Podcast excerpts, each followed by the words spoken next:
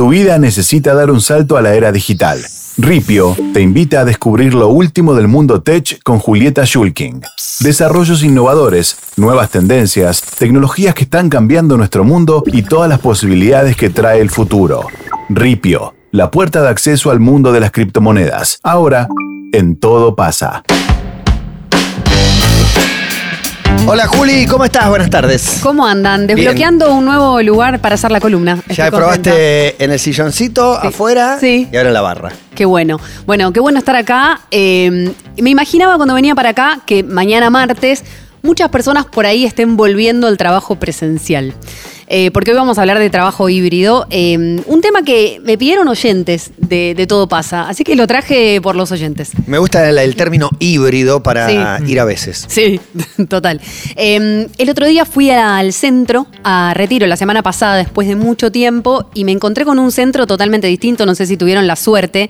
Eh, Sí, fui a sacar el, el documento el otro día al centro y igual me hicieron referencia a la semana que viene vuelve presencialidad Sí. y no descartes que sea un quilombo porque me llamó la atención que no había nadie. Exacto. Igual hay un modelo en donde en, en las grandes empresas, en las oficinas de edificios súper altos, yo por ejemplo estuve en Alem y Marcelo T y me decían que rotan, ¿no? Algunos van y otros hacen home office y se van eh, turnando para que no vuelvan todos, porque las oficinas sí tienen que tener espacios eh, más amplios, con más distancia entre las personas. Pero me preguntaba un poco acerca del trabajo remoto, ¿no?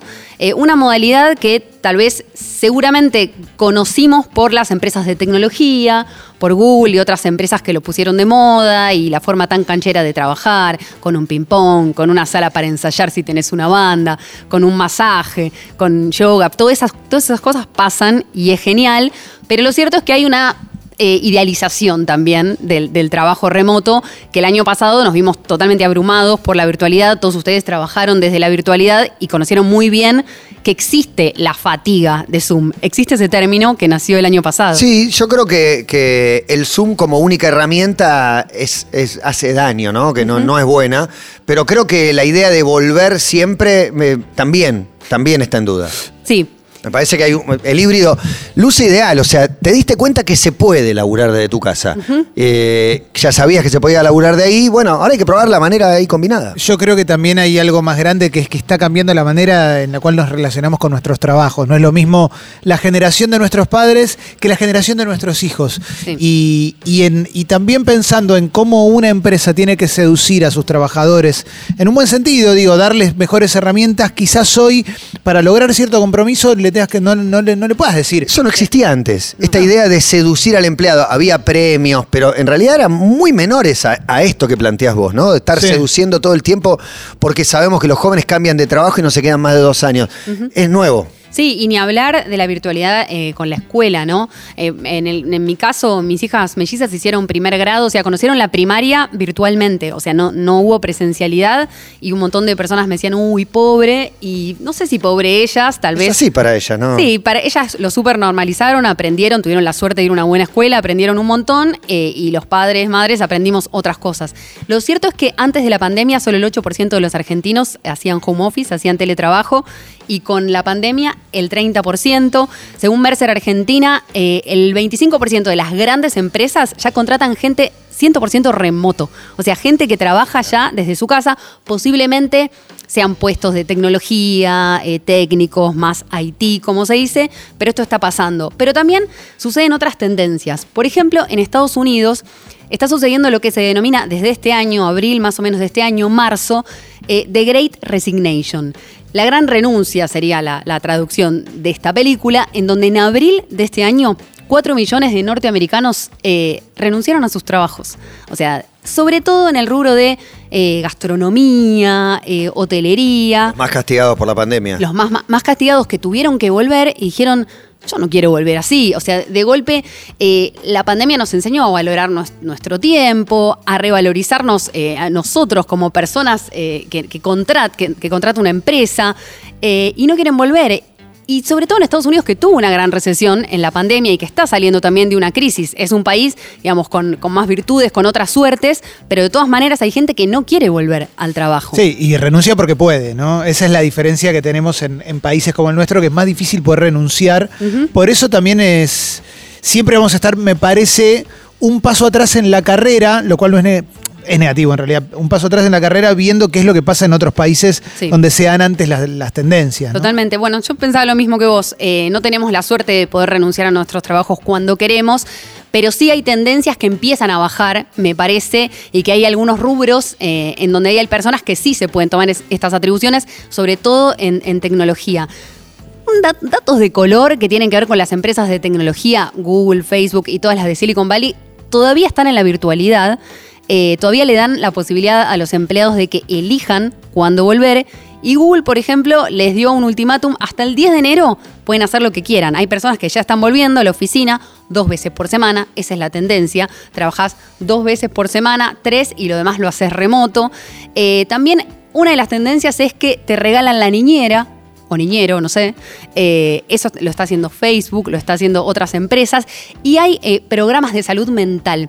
Hay empresas en Estados Unidos que se dedican a dar una especie de servicio online para las personas que trabajan, por ejemplo, en Pixar, eh, también en Facebook y otras compañías, en donde asesoran a sus empleados, que la verdad eh, no quedamos tan bien. Para mí es importante eso, es inmedible el daño, el daño mental es inmedible, pero es palpable. O sea, nos damos cuenta de lo que le pasó a los chicos, nos damos cuenta de lo que nos pasó a nosotros, pero hasta dónde llega el daño es muy difícil de saber. Uno, uno de, los, de los parámetros que se está empezando a ver ahora con respecto a la salud mental es cuánto nos, cuenta, nos cuesta la proximidad física. Más allá de estar vacunados, estar más tranquilos y demás, hay una cosa que perdimos en, en- en el contacto físico y en la cercanía y en cierta intimidad. Y eso no sé, no se sabe en qué puede decantar. Pero eso tiene que ver mucho también con los climas laborales. Y nuestra idiosincrasia también es de abrazarse, pasarse el mate, de, somos muy toquetones. Sí. Todo eso nos toca directamente a los argentinos. Y además que creo que naturalizamos eh, la situación el año pasado de tener reuniones eternas, o sea, eh, videoconferencias de ocho horas. O sea, nosotros acá por ahí no lo vemos porque pertenecemos a otro rubro, pero estoy en contacto con muchas personas que trabajan para corporaciones o medianas y pequeñas empresas donde están obligados a estar online y a estar con la cámara prendida eh, y hasta tienen que mirar a cámara, o sea, te- te- ¿entendés? Te enseñan a, a- a mirar a, a la cámara para, para mostrar que estás atento. Hay una especie de, de hiperactividad que se genera cuando estás delante de la cámara y es muy cansador. Eh, digo, lo que tiene que ver con el relacionamiento que se da también en la escuela, se da también para los trabajadores. Bueno, tendencias eh, hay un montón. Lo que sí es cierto es que charlando con diferentes personas, el trabajo híbrido mitad remoto, mitad presencial, es una realidad y va a llegar a la Argentina.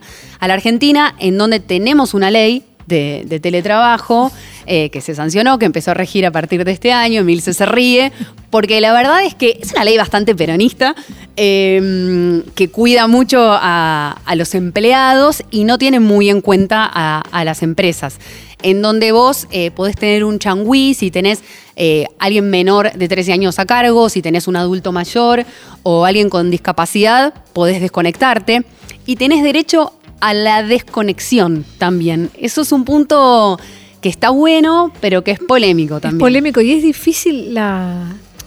Es, creo que es de unas leyes más difíciles de, de- de cumplir de todos lados. Te lo dice hasta el que quiere, el que quiere cumplirla realmente como empleador, y el empleado también te lo dice. Es muy, es, es muy difuso los límites, es muy difícil.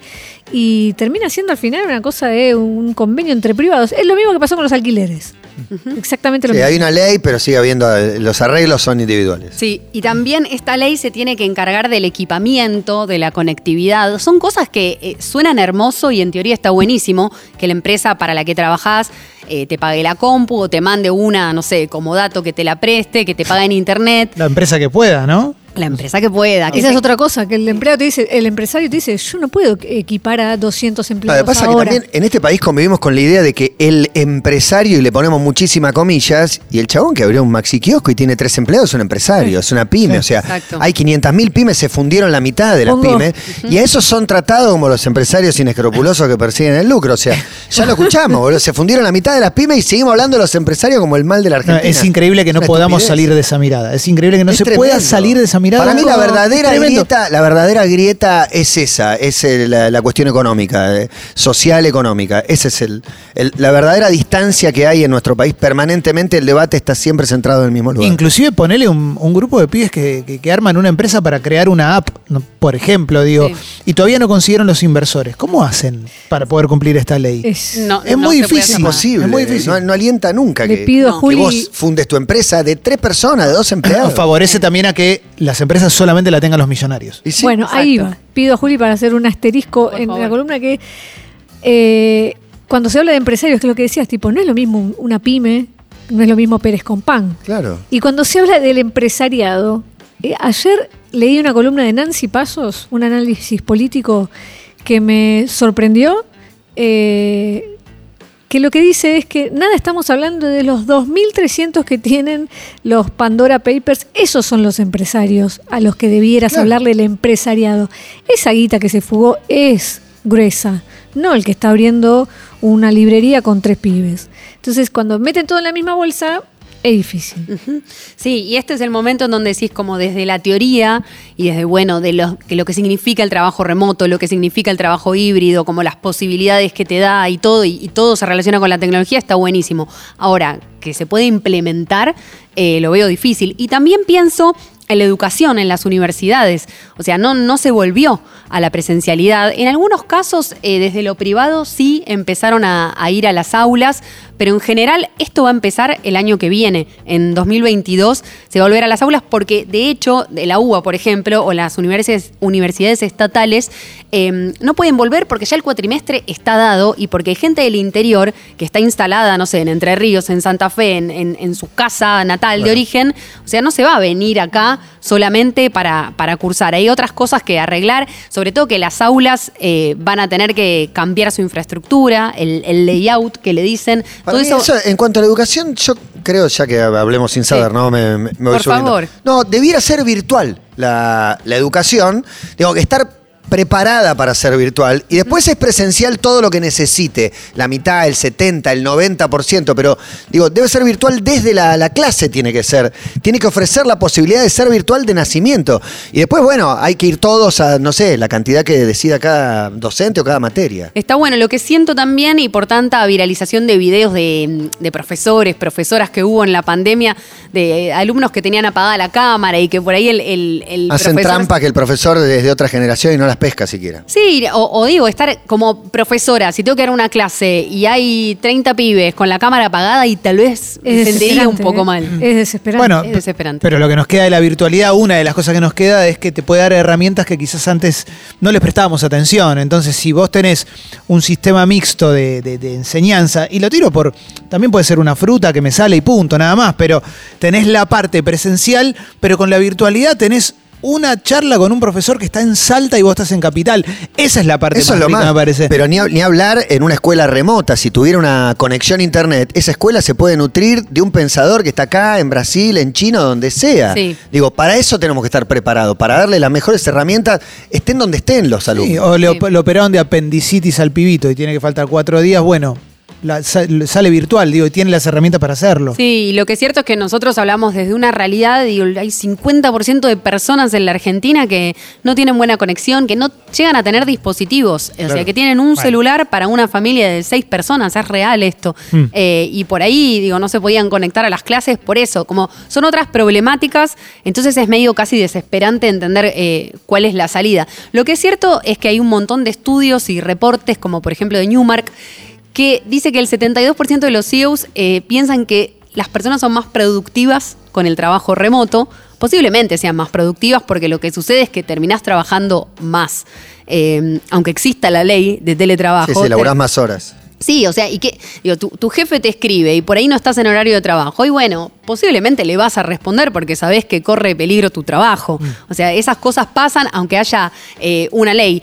Lo que es cierto también es que el trabajo híbrido vino para quedarse. Eso es lo que coincide el mundo corporativo, al menos. Claramente no puede ser solo remoto.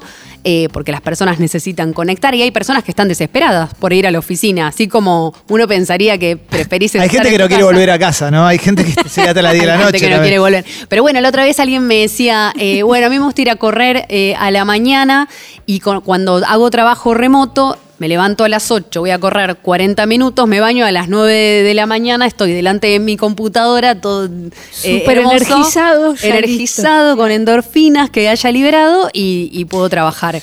Eh, Es que se aumenta la productividad, me parece. En- en, definitiva, primero, si yo estoy en mi casa y estoy cómodo, voy a tratar de sacármelo de encima antes el trabajo para poder disfrutarla.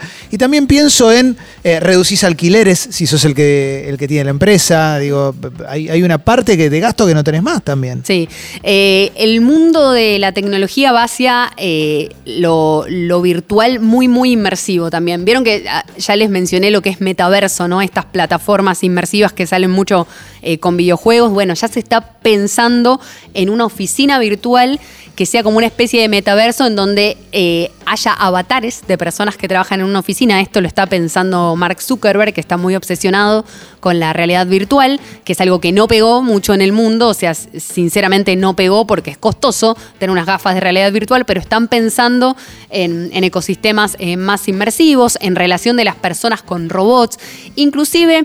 Zoom y todas las plataformas tienen un montón de inteligencia artificial y ya hay eh, subtítulos eh, automáticos. Vos podés estar en una call con alguien de cualquier país y te aparecen los subtítulos en el momento. Me parece Es espectacular mágico. Eso me parece mágico y muy facilitador de esta nueva era.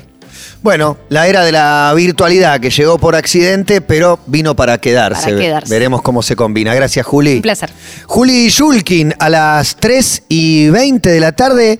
No hay invitado, ¿no? Hoy es un feriado, muy tranquilo. Está lindo. Está muy lindo. Es el cumple de Clemente. Fue ayer, pero lo festejamos hoy.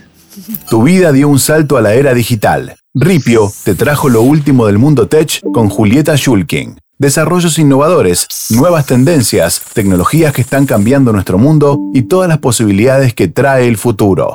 Los lunes en Todo pasa. Descubrí el futuro de la economía digital con Ripio, la plataforma más simple para comprar tus primeros bitcoins. Ripio, la puerta de acceso al mundo de las criptomonedas.